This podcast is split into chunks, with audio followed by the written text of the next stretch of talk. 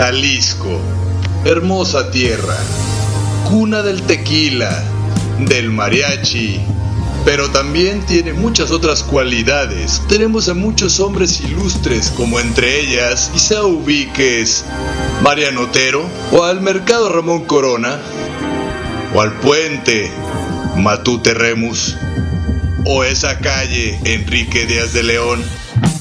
Bueno, todas esas calles tienen el nombre por una persona. Todos ellos en la rotonda de los hombres y mujeres ilustres. Aquí en Rotonda Digital te mostraremos a los próximos en estar ahí, alrededor de todos esos pilares. Así que sin más ni más, bienvenido a Rotonda Digital.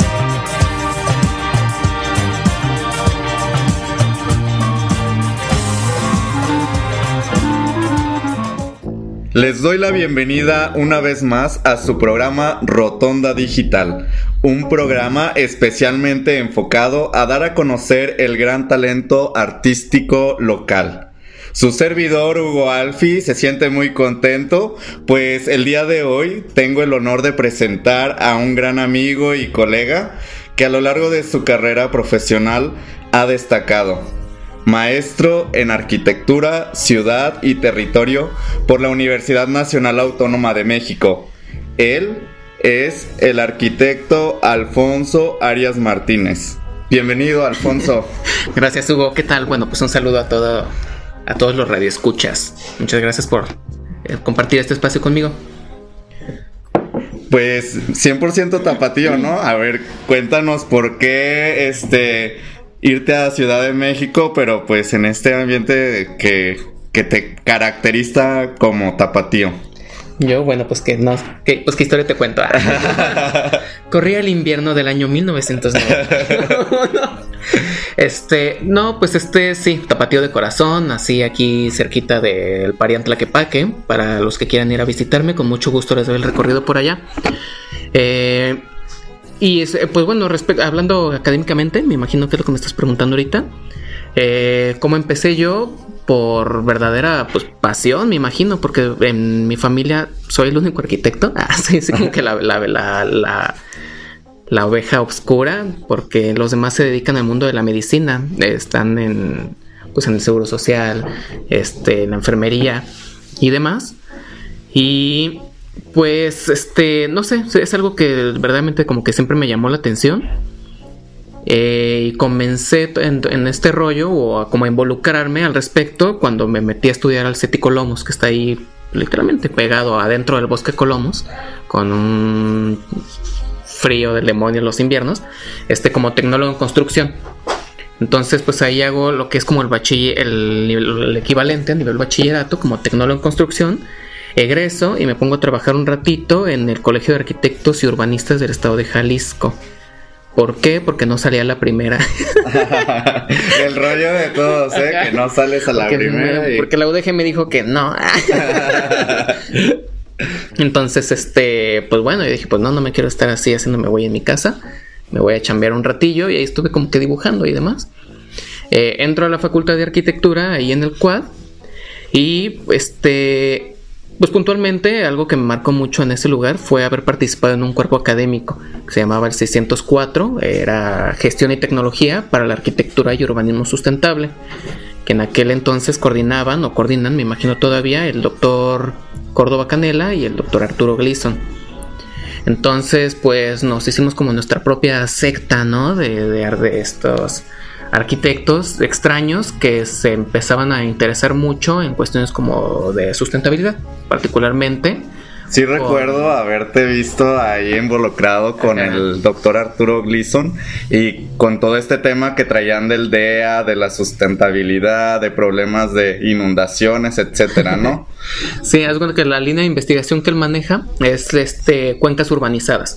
Entonces, pues él hacía la invitación a que los arquitectos tomaran como conciencia del impacto que tiene el transformar el ambiente, este, territorialmente hablando, a ese nivel, a la cuenca.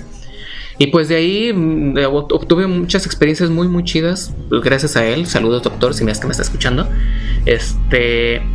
porque pues de ahí nos invitaron, por ejemplo, a Texas a capacitarnos con, con un señor Billy Niffen, eh, que forma parte como la Universidad de la IM, Texas a su rancho que estaba hermoso, a conocer cómo captar el agua de lluvia. Eh, después este, hicimos como un laboratorio móvil, un camioncito con el que eventualmente podían hacerse presentaciones en vivo, en que estuvimos pues ahí en, en el centro de la ciudad de Guadalajara, fuimos a algunos poblados dentro del estado de Jalisco que justamente tenían como problemáticas con, con el agua, por una u otra razón, una empresa quería entrar eh, o el gobierno no les daba la infraestructura suficiente y entonces pues íbamos a hacer como una campaña de concientización, por así llamarlo. Mediante este laboratorio que tenía un, un escenario plegable y pues ahí hacíamos así como muestras casi de circo callejero para este, darle conocer esta información a las personas y decirle, ok, el territorio en el que tú estás así funciona, esto es lo que tienes que cuidar y cómo se hace, pues mm, con opción A, opción B, opción C y era darles herramientas a las personas para que trabajaran sobre ello. Entonces digamos que la catapulta para seguir tu interés en la arquitectura fue la sustentabilidad en todo este rollo. En un inicio, porque fíjate, es algo muy curioso porque yo desarrollándome justamente con, estos temas, encuentro muchas áreas de oportunidad que para, que para la arquitectura no habían sido este verdaderamente como alcanzables, no eran operativas eh, teórica ni metodológicamente. Y a partir de ahí entonces con el conocimiento ya que me había otorgado la universidad, más el conocimiento anexo de las experiencias con este cuerpo académico, este, encuentra estas, estas coyunturas y me nace la inquietud de pues seguir a la maestría, ¿no? Eh, la, mejor pues que encontré fue la, la del campo de conocimiento de arquitectura, ciudad y territorio en la Universidad Nacional Autónoma de México, en la UNAM. Entonces yo digo, pues bueno, pues soy joven, no tengo hijos, pues me voy. Oye, pero así nada más un día a otro, ya me voy, vámonos. No, claro que no, es un pleito, o sea, simplemente para poder entrar allá, la, este, la, el filtro, pues, para entrar dura un año. Haz cuenta que, pues, haces, además de que haces un examen que no es igual al de entrar a la licenciatura, es diferente. Te hacen así como que tu análisis psicológico y demás. Además, haces como un ensayo, entregas como este tu protocolo de investigación. Eh, tuve que hacer unas entrevistas presenciales ahí con los viejitos para que vieran así, ah, pues este güey. Sí la arma, sí la arma. Vamos a dar chance, ¿no? Entonces sí, este, pues es una convocatoria en la que aplican, por ejemplo, más de 300 personas a nivel nacional y terminamos entrando, este, creo que son 11 en mi generación. Este, y pues bueno, pues estando allá, pues este, conozco o tengo muy bien conocer como mi tutor al doctor este Francisco Platas. Él, desarrolló pues ciertos métodos, ciertos aportes metodológicos que se ajustaban o, o vi yo como la oportunidad para hacer este puente, ¿no? Esta conexión entre lo que, las inquietudes que yo tenía con la arquitectura y el desarrollo este sustentable y ya además tengo que aceptarlo, ¿no? La UNAM con su carga política, sobre todo en el campo de conocimiento en el que yo estaba, pues era como bastante fuerte, digamos, el, pensamiento de izquierda. Este, pues pienso ver como la, la, importancia de darle también la característica a la arquitectura de esta carga social, este, equitativa, por llamarlo de alguna manera. Y pues seguir diseñando para al final lo que pues es la arquitectura, ¿no? Para el desarrollo de las sociedades, ¿no? O sea, seguir buscando, creando, como dices tú, eh, investigando este mundo en el que pues este maestro te ha llevado a, a seguir desarrollándote, ¿no? Eh, dime, y durante esta experiencia y esta formación académica, ¿Cómo defines ya ahora la palabra arquitectura? Nay.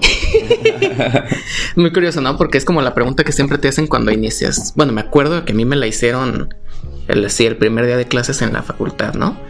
Y pues uno escribe muy curiosamente, ay, pues es lo, lo que encuentra en internet, ¿no? La mezcla de arte con técnica, con, con todos esos debrayes. Este, de los que hoy pues no, no es de que me sienta avergonzado, pero es justamente pues como que abren la ventana a una visión mucho más amplia, ¿no? que es justamente a la que a la actualidad, ahorita te platicaré bien de eso, pues es la que estoy intentando como empujar. ¿Qué es la arquitectura para mí? Eh, yo diría que es como que la, en, parte, el, no, no, sabría, o sea, no quiero llamarlo juego. Hay, un, hay un, digamos, como hay una fase en la que puedes permitirte la recreación, pero al mismo tiempo es encontrar el equilibrio con el compromiso que tú absorbes con los habitantes. Eventualmente entonces para mí la arquitectura se convierte en el manejo del espacio para generar un lugar en el que un ser humano posea la capacidad de desarrollar sus hábitos con tal naturalidad que él obtenga de ese espacio una dignidad de vida. Que al final sea un desarrollo complejo en la persona espiritual. Eh. Claro, o sea, en toda la extensión de la palabra, pues que sea un espacio apropiado y apropiable para ellos. Oye, pero eh, quizá nuestros amigos que nos escuchan a través de Rotonda Digital, pues quieren o tienen la inquietud de estudiar arquitectura y tú qué les dirías, este, después de esta, eh, pues definición, ¿qué es lo más esencial y qué es lo que te llevó a decir la arquitectura me hace ser una persona plena y realizada y por eso estoy aquí y estoy definiéndolo así y esto es lo esencial para ustedes para que lo tomen y lo, y lo adquieran y digan yo sí quiero seguir con mi intención de estudiar arquitectura. Ok, bueno, pero lo primero que los diría, les diría es este, que no lo piensen, que la verdad es una es una carrera hermosa, eh, que es una carrera que, eventualmente tiene la característica de que si te llama es por algo. Y que tiene un espectro tan grande de aplicación que es este para mí una absoluta falacia el pensar que el arquitecto solamente hace planos, construye casas y gana mucho dinero. este, eh, entonces, bueno, lo que les invitaría yo pues es a reflexionar como en esta parte, ¿no? La arquitectura en verdad es una disciplina proyectual, es todo un área de conocimiento que puede permitirte tanto personal como profesionalmente ejercer de forma plena. Mm, les invitaría también, sobre todo incluso si ya, por ejemplo, eres un arquitecto que está dentro de la facultad, eh, porque eventualmente estoy seguro que se están dando cuenta de esto o tal vez no y, es a lo que están aspirando que se ha monopolizado muchísimo la imagen del arquitecto como una superestrella, ¿no? Eh, que la única área digna de ejercicio para un arquitecto es donde tienes que construir y salir en revistas con hermosas fotografías. Eh, simplemente invitarlos a que no crean el 100% de esa el 100% de, esa este, imagen y que la arquitectura pues en realidad puede darles este para regresarle al mundo un poquito de lo que nos ha dado.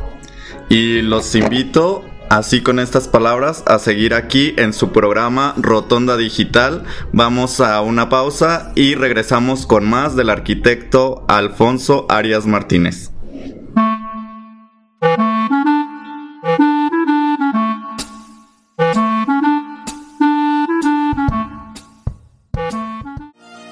¿Sabes cuál será el destino de tu siguiente viaje?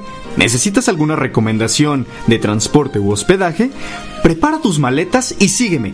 De aquí para allá y de allá para acá, a todos nos encanta andar de pata de perro. Soy Robert García y te invito a escucharme todos los jueves a las 2 de la tarde y la repetición los lunes a la misma hora en el programa de pata de perro para que conozcas recomendaciones de viaje de destinos locales, nacionales e internacionales aquí en cabinadigital.com. Lo que te interesa escuchar.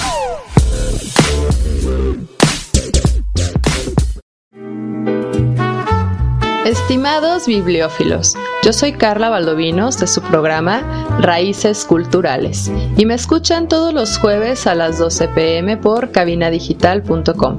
Platicaremos de nuestra pasión por los libros y qué nos han dejado como reflexión, incluso aquellos de ficción. Así que te invito a que nos acompañes en este mundo literario todos los jueves a las 12 pm en Raíces Culturales. Yo soy Carla Valdovinos y me escuchas por cabinadigital.com, lo que te interesa escuchar.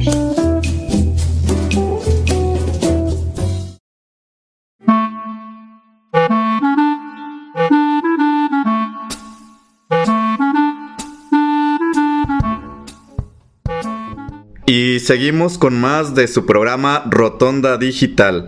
Quiero agradecer infinitamente a nuestros amigos de CTR Sessions por hacer posible este programa y seguimos con más de el arquitecto Alfonso Arias Martínez. Pues seguimos, Alfonso, ¿cómo te hacen, cómo te sientes? pues cómodo aquí, la verdad, desde que para los radioescuchas estamos muy cómodos aquí, la, casa es muy bonita, por cierto cerca de Santa Tere. Este, y pues cuando tengan oportunidad vengan a conocerla. También estoy viendo aquí que venden máscaras, ¿no? Que es como todo un colectivo de artistas. Exacto, o sea, lo importante aquí en Rotonda Digital es saber que desde todos estos ámbitos, desde todas estas formas de expresión, que son, ya decíamos, la arquitectura, la música, la danza, tenemos un mundo increíble de posibilidades y de, ahora sí que de pláticas, ¿no? Entonces, hay mucho que platicar el día de hoy contigo. Eh, te decía, una de mis dudas, de mis preguntas, es, después de todo esto, ¿cuál ha sido tu mayor motivación para ejercer tu labor profesional? Sí, yo te decía que no se ve qué contestar, ¿no? Porque luego son como esas cosas que son tan filosóficas que a lo mejor suenas pretencias. Ah. Pero no, para nada. Este, bueno, ¿qué me motiva? Mm, en lo personal diría que el seguir encontrando como como el que falta muchísimo que hacer, ¿no? Que realmente la arquitectura es tan importante, es tan antigua y al mismo tiempo da todavía mucha tela de qué cortar, de la que yo quiero conocer, quiero saber, quiero actuar, quiero trabajar en ella. Y este, y de la que al final de cuentas también se han como enriquecido este ciertos círculos, también hay que decirlo, ¿no? De poder, de, monopolización. Eh, que hay como todavía un espectro gigantesco para que un, este, un mexicano pueda entrar y ser reconocido ante el mundo. Y, y, eventualmente que también hay como que mucho todavía por hacer para compartir a la sociedad lo que verdaderamente hace un arquitecto y que eventualmente ellos puedan irse como empoderando de este conocimiento para participar ahora sí con la disciplina en función de lo que ellos necesitan para darle dignidad a sus vidas.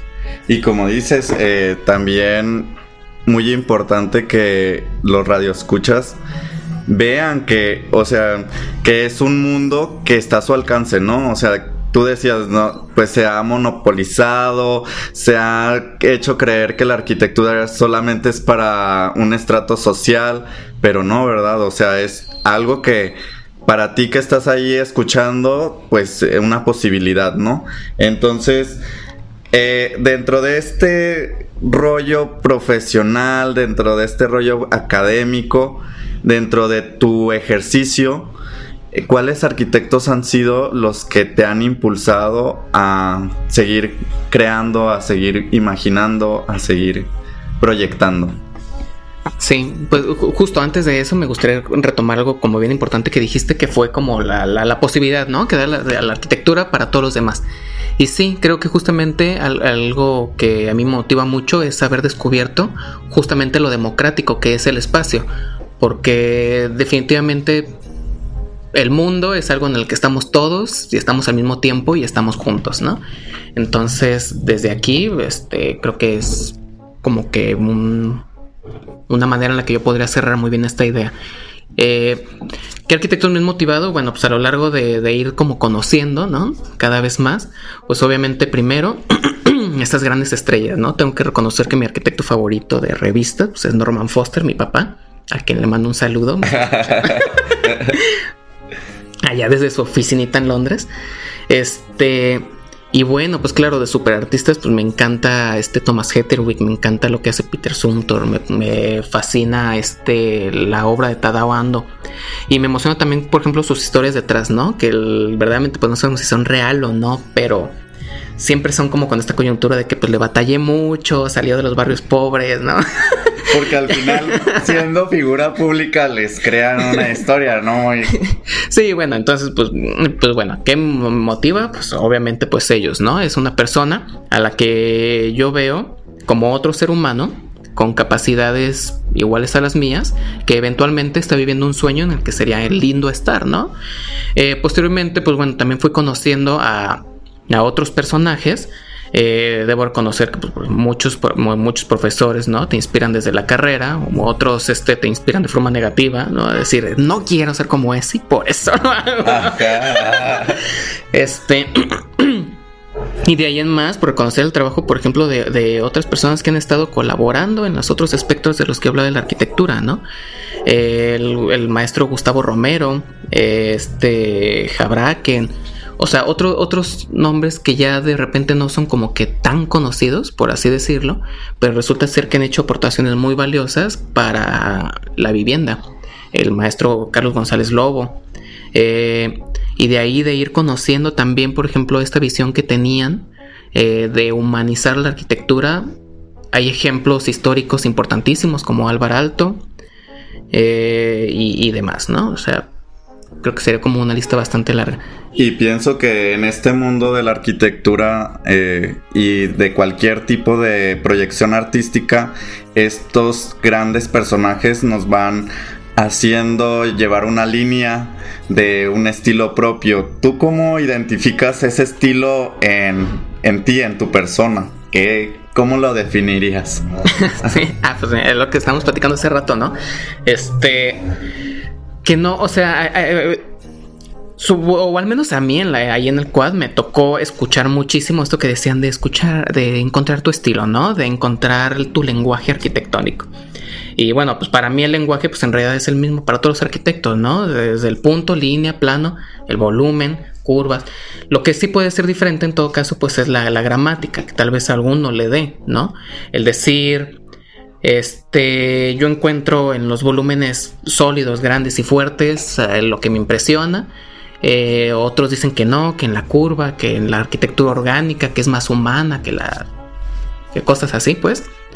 Este, pero eventualmente, aquí hay que reconocer que, por ejemplo, hay un, hay un lenguaje en la arquitectura que es aquel que, que tiende a ser como homogéneo, ¿no? Y parejito, y, que tiene un valor muy importante porque, por ejemplo, reconocemos, o lo podremos, no sé, como, ejemplo tal vez como la arquitectura vernácula de cierto lugar.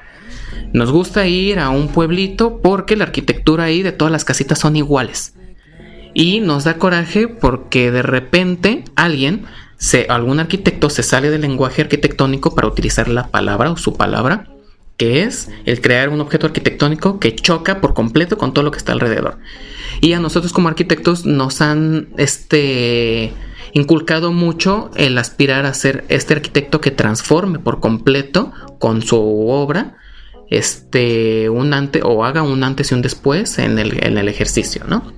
Eventualmente, pues yo creo que esto es este un reflejo este, intangible, no, bueno, un reflejo tal cual de lo que eres tú como persona, ¿no? Creo que la arquitectura, a final de cuentas lo mencionamos, pues es un ejercicio creativo en el que pues tú das de lo que eres como ser humano en tu propia, desde tu propia perspectiva, en tus objetos arquitectónicos y proyectos. Y entonces vemos que esta gramática en realidad se ajusta a lo que es el carácter como ser humano. Yo invitaría entonces a que tomemos conciencia de esto y aunque no podamos alejarnos de este hecho de que cuando nosotros proyectamos, nos estamos proyectando a nosotros mismos, estamos proyectando para alguien más. Entonces que eventualmente el habitante, la persona que te contrata o la persona para la que tú estás haciendo el espacio, que es en donde el que él va a habitar, sea en, función de que él realice lo que mencionaba hace rato, ¿no? Las, acciones en las que está acostumbrado de forma natural que sea para él una vivienda digna y que esto no significa que sea tal o cual este, volumetría, aspectos, colores, materiales que yo considere como los más hermosos para la arquitectura. Y en una sociedad que estamos en constante cambio y que buscamos ahora sí que pues seguir evolucionando para ti qué es lo más importante en esa evolución y en ese crecimiento que decíamos tomar en cuenta pues a la persona que para la que vayamos a proyectar qué es lo que para ti ahora en esta sociedad es lo boom el plus de, de esa arquitectura el que se tenga que integrar la arquitectura este, de forma trascendental o de forma, mm, digamos, como afianzarse bien en participación con la sociedad. Eh, ya no podemos seguir nosotros colaborando, trabajando como arquitectos independientes, porque esto nos ha llevado justamente como a alejarnos de las verdaderas necesidades de la sociedad. Eventualmente, ¿cómo, es cómo son esas necesidades en Latinoamérica, en México? Pues distan mucho de las que, este, por ejemplo, la cultura moderna nos ha inculcado. Mm, yo comenzaría por ahí, ¿no? Por una participación, una integración del arquitecto con la sociedad y eventualmente con el habitante para poder encontrar esa como combinación de lo que va a ser el objeto arquitectónico final. Y pues con este comentario tan profundo sobre la sociedad, sobre el construir, sobre el crear, nos vamos a un corte y seguimos aquí con más de su programa Rotonda Digital.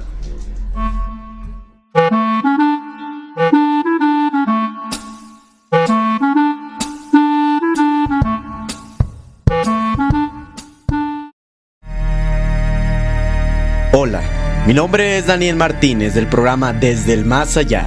Nos puedes escuchar todos los viernes a las 10 de la noche. Contamos historias de terror, relatos, creepypastas o cualquier cosa que te pueda aterrar durante la noche. Nuevamente repito, mi nombre es Daniel Martínez de Desde el Más Allá. Nos pueden escuchar todos los viernes a las 10 de la noche en cabinadigital.com. Lo que te interesa escuchar. Nos vemos ahí.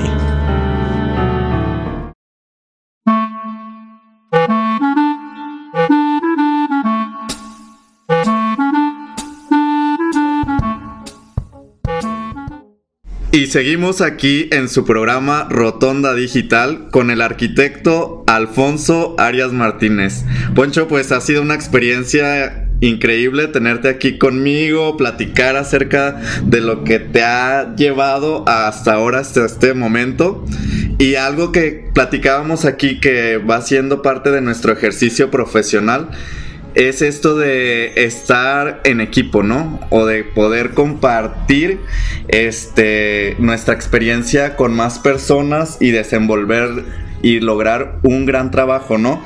Veo, te lo digo porque veo que acaban de ser ganadores de un premio, este Premio Nacional de Diseño en Diseño México 2020 y pues me comentabas que era un equipo de trabajo con el cual venían haciendo este proyecto. ¿Qué nos puedes contar acerca de todo este trabajo que desarrollaron? Este, claro, pues sí, empezando porque la arquitectura pues no se puede entender como un como un ente aislado, ¿no? Definitivamente tú participas desde el proyecto con otra persona y para la ejecución pues es mucho peor, ¿no? Es una característica que todos saben, arquitectos me van a dar, ingenieros me van a dar la razón también, pues que después hasta con los albañiles, ¿no? sí, en obra es un... Es todo un arte porque pues son a veces de repente personalidades complicadas, pero les tienes que hablar cual si fueran realeza porque pues no te dejan botado, ¿no? Eh, y, y, sí, ¿no? Pues sobre todo pues, en, lo personal que de repente me meto en camisa de un cebra yo solito de, ay, quiero esta textura y pues no sale y ya está. Me Aquí lo que te decía sobre esta misma calle, casi hasta el templo de San Bernardo, este, me tocó hacer una remodelación con pura fachada en espiga de ladrillo que nadie supo hacer y terminé aventándomela yo, ¿no? Entonces, ¿cómo, qué sucede? Bueno, eh, desde esta dinámica, pues, ¿qué sucede acá en el premio?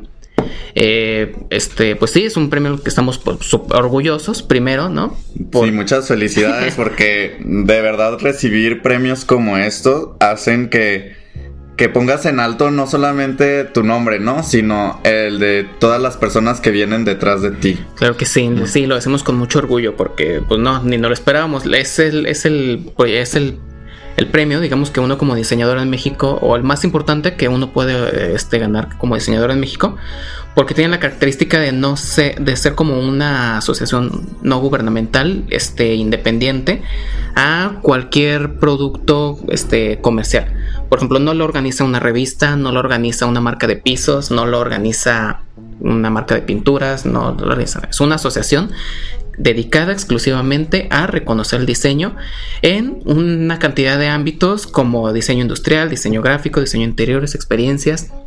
Y desde el año pasado se ha abierto, pues, desde, desde la versión pasada se abrió, pues, a, otras dependencias.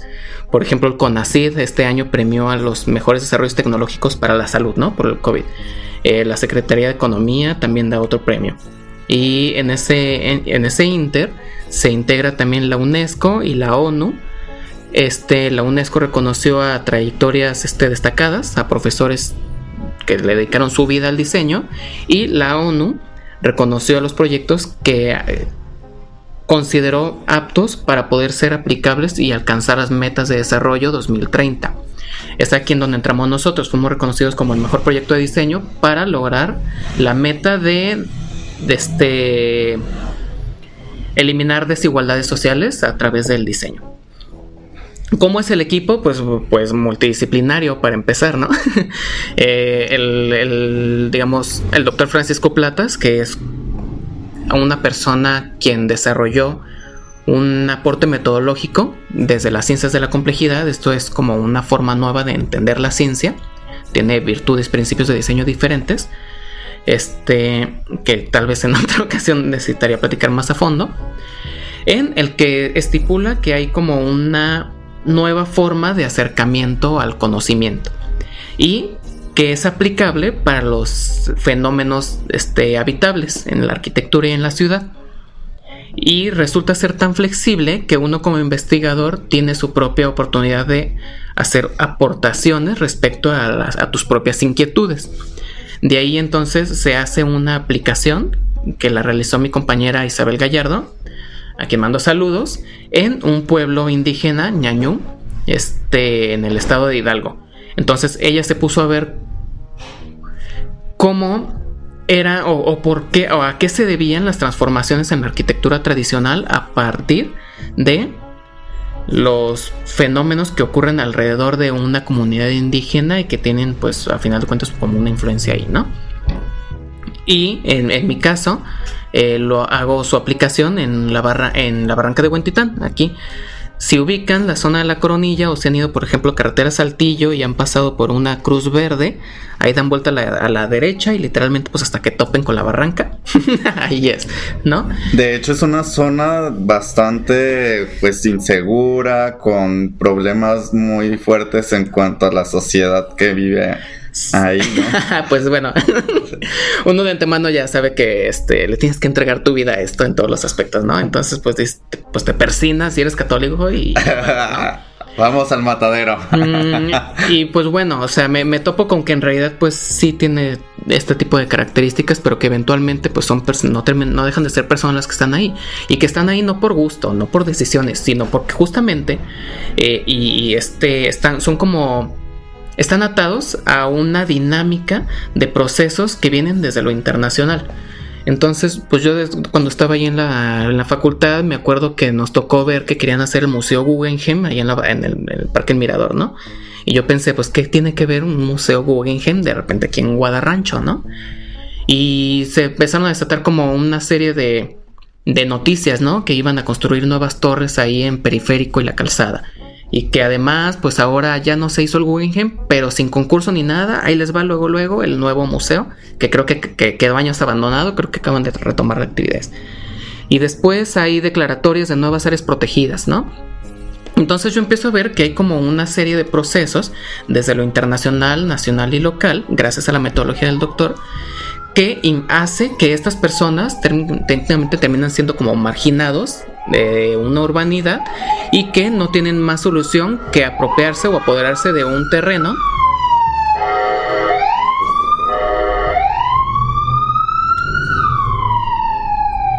es importante. Sí, no, sí, sí, sí. Se va no, a te digo que... La mierda, eso no lo puedo quitar. Metodología del doctor. Entonces me doy cuenta que estas personas están ocupando o apropiándose de este territorio porque no tienen otra opción.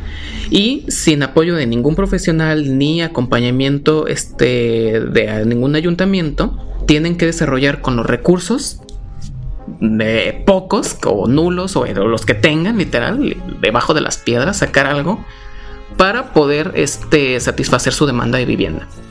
El cómo lo hacen es este en donde yo encontré que eventualmente desarrollaron por, o se valen de sus este, intuiciones espaciales.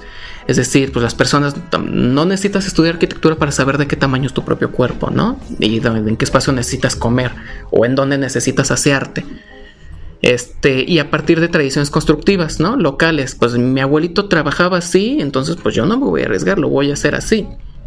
Y en conjunto ellos comienzan a leer el territorio que, incluso a nivel de cuenca, tiende a reducir riesgos para ellos. ¿Por qué? Porque si no lo solucionan ellos, nadie se los va a solucionar, ¿no? Y es aquí en donde comenzamos también a integrar más personajes. Por ejemplo, tuve muy bien el contar con la, con la participación, la asesoría del doctor Pedro Rojo Agudo, que es premio Goldman, el Nobel de la sustentabilidad, por así llamarlo, que creó la nueva cultura del agua que sirvió para establecer los estándares de desarrollo sustentable de la Unión Europea y que acaba de ser este nombrado como relator especial de las Naciones Unidas para el cuidado de derechos humanos a través de estos este, procedimientos. Entonces, pues con sus, con sus observaciones y esta participación, este se hizo en conjunto este proyecto que no es un objeto en sí, sino que trasciende, va más allá. Entiende al diseño como un proceso para poder lograr objetivos en función del beneficio social. Y pues, como decías, al final este desarrollo sustentable, pues, y gracias a, a todo esto del, de integrar la sociedad, integrar lo económico, pero también este ambiente en el que vivimos llevó a realizar este proyecto y pues ser ganadores, ¿no? O sea, eh, mezclar todos esos ámbitos y unirlos en uno para explotarlo, pues qué forma de también de impactar a la sociedad, ¿no? Sí, e- efectivamente, pues, como te decía, es algo complejo, porque no es solamente de que se junte todo, sino que son un sinnúmero de agentes que además se autogestionan y como profesionales, como participantes, corto les digo, como profesionales, este, no, no podemos como simplemente querer llegar, entrar e imponer, sino que hay que hacer como una, una interrelación entre los conocimientos y los- las cosas que necesitamos para obtener el resultado, como ya he dicho antes, en función de quien lo necesita.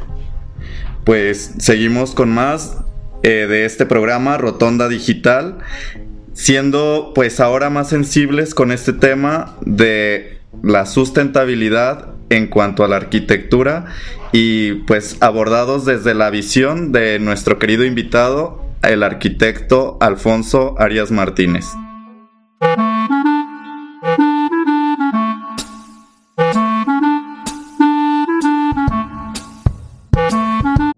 En Cabina Digital tenemos una gran variedad de programas de interés para ti. Tenemos desde terror, salseo, sexualidad y entretenimiento. Sintonízanos todos los días. Revisa el menú en cabinadigital.com y no te pierdas ninguno. Cabina Digital, lo que te interesa escuchar.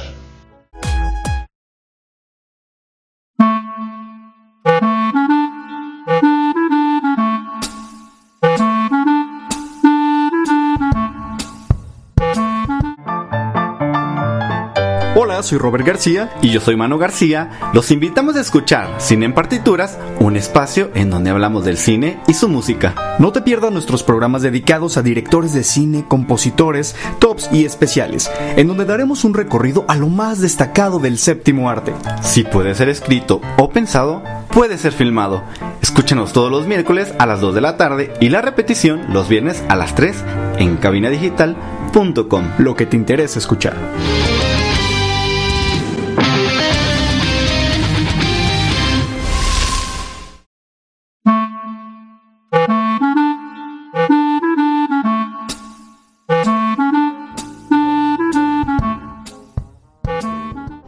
Como todo en la vida tiene un final, pues también aquí en Rotonda Digital hemos casi llegado al final de esta emisión.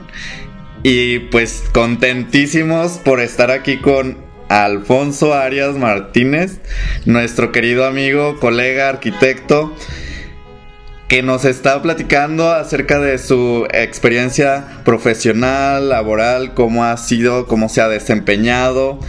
Y pues al final mi pregunta es, ¿cuál es el mayor impacto que tú crees que la arquitectura genera para la sociedad?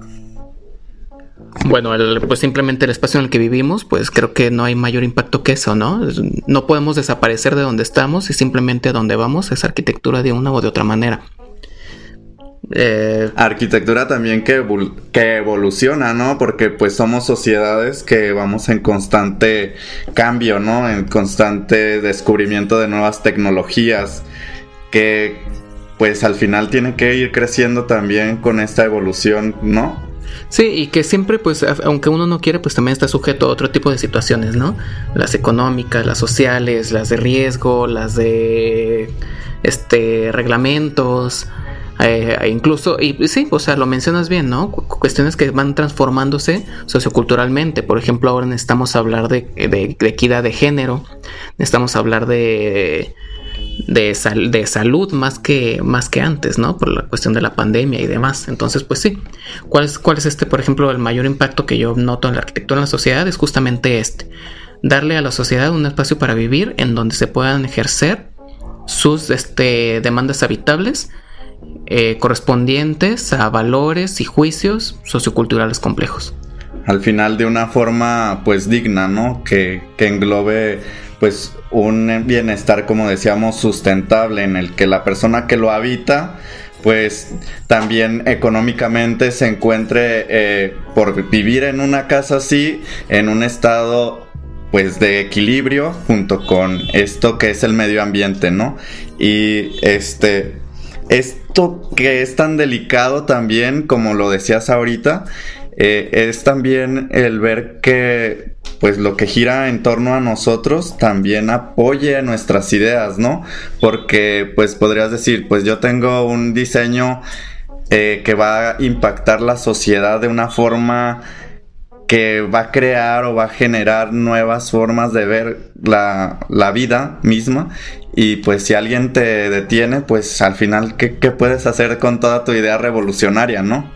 Eso también es difícil, ¿no? o no sé cómo tú lo, lo consideres, pero pues como dices tú, también te limitan mucho en los presupuestos, también te limitan mucho en las ideas que las otras personas tienen y cómo tú haces para englobar todo esto, ¿no? Bueno, yo como lo hago, pues eh, Primero, el paso esencial de saber en dónde estás parado, ¿no? El que se te den todas las condiciones y bueno, pues profesionalmente pues también hay otras este, cosas a las que tienes que recurrir, ¿no? Las entrevistas con el cliente, el conocerlos bien, contratos, este, etcétera, etcétera.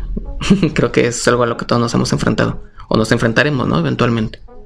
Y como decíamos, de después de todo esto que tú has vivido, ¿qué le dirías a las personas que nos escuchan a través de Rotonda Digital sobre lo que es la arquitectura? ¿La recomendarías? ¿No la recomendarías? ¿Qué te ha impulsado a ti? ¿Qué te ha qué es lo que les quieres transmitir a ellos para que pues sigan su ideal que es la arquitectura? Bueno, recomendada pues 100%, ¿no? Pero como dicen, pues todo el mundo habla conforme le ha ido en la feria, ¿no? Este... Mm, no quiero decir con esto de que... No sé cómo decirlo. Mm, digamos que, en lo personal a mí la arquitectura me ha llenado de, grandes satisfacciones este, personales. Eh, a tal grado que pues obviamente aconsejaría a cualquiera que esté interesado en, en, no solo en arriesgarse, sino que verdaderamente dedicarle su vida en ello. Eso sí, ¿no? O sea, es algo en lo que es como este absorbente, por llamarlo de alguna manera, en donde si no eres apasionado por lo que haces, eh, aunque no sea arquitectura, no va a funcionar. Esto es algo como en, general, no es, no, es algo de, que tenga que ver con el gremio. Eh, ¿En qué me gustaría invitarlos? Pues este, a ver, por ejemplo, las posibilidades, las necesidades y las ofertas que tiene uno en, lo local, ¿no? A veces aspiramos a que, a que verdaderamente nosotros para poder ser reconocidos como exitosos eh, profesionales, debemos estar atentos de lo que hacen nuestros vecinos extranjeros, ¿no? O de estar cumpliendo con ciertas imágenes en el colectivo sociocultural de lo que se espera de nosotros.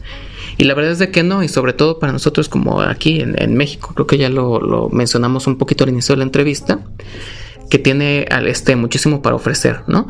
Eventualmente Latinoamérica completa es comparte una historicidad que es muy independiente al de cualquier otro lugar del mundo y que verdaderamente es como una, eh, una riqueza que no hemos sabido valorar porque nos han dicho que no es correcta, ¿no? Este, incluso lo llamamos como, para citarlo textualmente, la, la mexicanada, ¿no? El, hecho de que nosotros como latinos y como mexicanos podrán, hemos podido resolver lo que se nos ponga enfrente, el reto que se nos ponga enfrente, con lo que tengamos a la mano, es algo que neta en ningún otro lado se da o, o, es como bastante complicado. Y que nos da unos resultados incluso estéticos que reflejan la personalidad de las personas que al final de cuentas lo están habitando y que no tiene por qué ajustarse a ciertos cánones este, provenientes de otro lugar que además exigen recursos con los que nosotros no contamos, no porque seamos pobres, o sea, quiero ser muy, muy, hace mucho hincapié en esto, nosotros tenemos una riqueza inigualable, pero vista o expresada en, a partir de, de, de otras cosas. Entonces, pues, ¿cuál es la invitación que hago? Tomar conciencia de esto. Nosotros como mexicanos tenemos retos, situaciones y contextos diferentes. Y riquezas inexploradas con un potencial tan grande que va en función de lo que nosotros necesitamos para nuestras propias culturas, nuestra propia historia y nuestros propios hábitos. Y bueno, revisando tu portafolio me he dado cuenta de esa sensibilidad que hoy en este momento de la plática pues sale a relucir, que es tomar eh, esos elementos importantes que tenemos a la mano. Y pues yo creo que mucha gente de la que nos está escuchando tendría o tiene la inquietud de ver qué es lo que haces y pues dónde lo podemos ver, Alfonso. Claro, eh, bueno, a mí me pueden seguir eh, en mi página personal de Facebook, Alfonso Arias Martínez. Alfonso Arias MTZ, así me encuentran. Eh, también pueden este, revisar mi portafolio en AM Arquitectura, está en Facebook. Igual ahí mismo si quieren, no sé si el podcast o bueno, les comparto el link después. Este, en donde pues sí, justo pueden como revisar lo que yo he hecho como ejercicio profesional en la construcción, como proyecto, como investigación, como otras cosas que me ha tocado hasta hacer hasta diseño de arte para cortometrajes, ¿no? este. Y, eh, y, también invitarlos mucho a, un proyecto de los más recientes que tengo, que es la revista Agencia. Es una revista en la que justamente convocamos, por medio de artículos, entrevistas y charlas, este, a personajes que están como trabajando en estas otras áreas del espectro de la arquitectura del que hablaba, ¿no? Eh, nos alejamos un poco de, de este ámbito que es muy valorado, pero que es demasiado, que para mi juicio está como demasiado extendido de la fotografía arquitectónica y el proyecto este, del Star System para platicar cómo como gremio podemos reintegrarnos a la sociedad y cuáles son los paradigmas que nos rigen como arquitectos para poder revolucionarlos y hacer una verdadera aportación como, como latinos, como mexicanos a nuestra este, arquitectura y espacio habitable. Esta lo encuentran también en Facebook como agencia y en internet como www.agencia-arc.com. Y pues ya saben, pongámonos en contacto con esas personas que aporten algo a lo que pues abonen a lo que estamos haciendo. En este caso, una excelente persona que ha destacado en su desempeño profesional, académico y que pues para el día de hoy ha sido un honor tenerlo aquí en este programa. Me complace mucho haberte tenido aquí, Alfonso. Gracias por haber venido. Y pues a todos y cada uno de los que están aquí les recuerdo que pues el día de hoy nos tocó hablar un poco de este tema de la arquitectura en, en manos de nuestro querido arquitecto Alfonso Arias, pero pues recuerden que el arte tiene muchísimas formas de expresarse y que al final el arte en todas sus expresiones nos da libertad. Muchas gracias por estar aquí, por escucharnos. Nos vemos en una siguiente emisión y que la verdad seguimos aquí echándole los kilos para que todo esto salga como tú quieres. Recuerda que este programa es tuyo y a seguir conociendo más del arte local en el estado de Jalisco. Que estén muy bien, nos vemos en la próxima emisión.